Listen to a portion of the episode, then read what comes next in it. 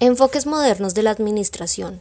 Comprende una amplia variedad de métodos, herramientas y principios orientados a examinar la interrelación de fuerzas, conocido como sinergia, que forman parte de un proceso en común. De los enfoques modernos más destacados e implementados en, en América Latina, podemos destacar la administración de calidad, cuyos autores son Edwards Denim, Joseph Juran Isakawa y Crosby. Esta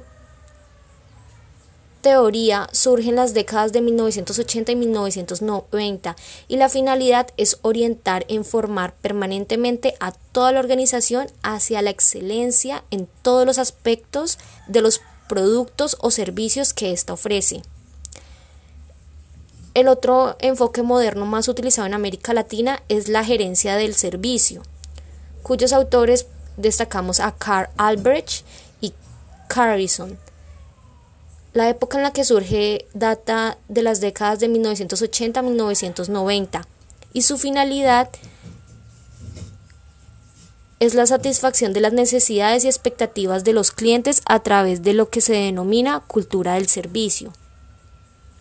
También podemos mencionar la excelencia empresarial otro enfoque moderno cuyos autores aparecen Peters y Waterman de la época de 1982 tiene como finalidad el desarrollo de la calidad total de todos y cada uno de los departamentos de la empresa sin dejar de lado ninguno de ellos para fomentar un proceso y mejora con equilibrio.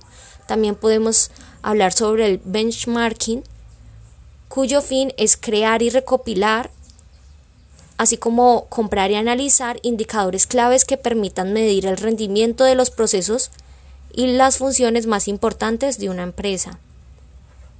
El pensamiento complejo en la administración tiene como autora Edgar Morin y permite ver desde el ámbito gerencial iniciativas para formar alianzas estratégicas con otras empresas.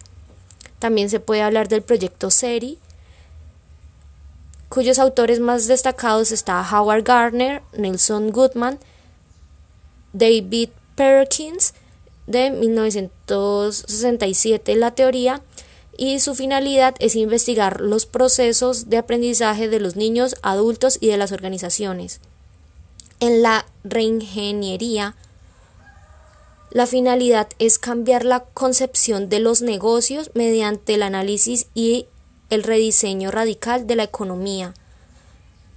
Y también podemos hablar del outsourcing o subcontratación que se puede ver en las empresas tercerizadas.